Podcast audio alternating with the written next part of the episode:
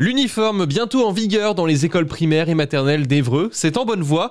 Après la liste des départements où le test sera réalisé dans des collèges ou des lycées, on entrevoit un peu mieux quelles villes mèneront aussi l'expérimentation pour les écoles.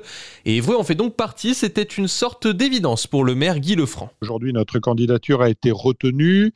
Euh, j'ai pu échanger avec Mme Moncada, notamment de l'éducation nationale, il y a quelques jours.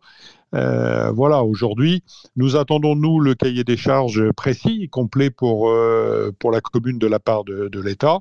Mais nous, aujourd'hui, nous sommes prêts sur quelques écoles, notamment élémentaires ou maternelles, à tester ce port de l'uniforme. Ça a été dit régulièrement, le port de l'uniforme permet surtout d'effacer les différences sociales. Mais surtout, moi, je considère l'uniforme aujourd'hui comme un, un outil pédagogique. En tout cas, nous l'espérons, dans le cadre de cette expérimentation, d'améliorer la prise en charge de nos enfants dans les établissements scolaires. La date de début du test devrait être à la rentrée de l'année 2024 car il reste encore des détails, notamment logistiques, à régler. Nous sommes obligés de passer un marché, ça prend plusieurs mois pour pouvoir commander les tenues, donc ça aura lieu à la rentrée de, septembre prochain. Probablement que nous commencerons par euh, trois écoles, une école euh, de centre-ville, une école dans un quartier politique de la ville et également euh, une ou deux écoles maternelles où là c'est simplement le port de la blouse qui est recommandé.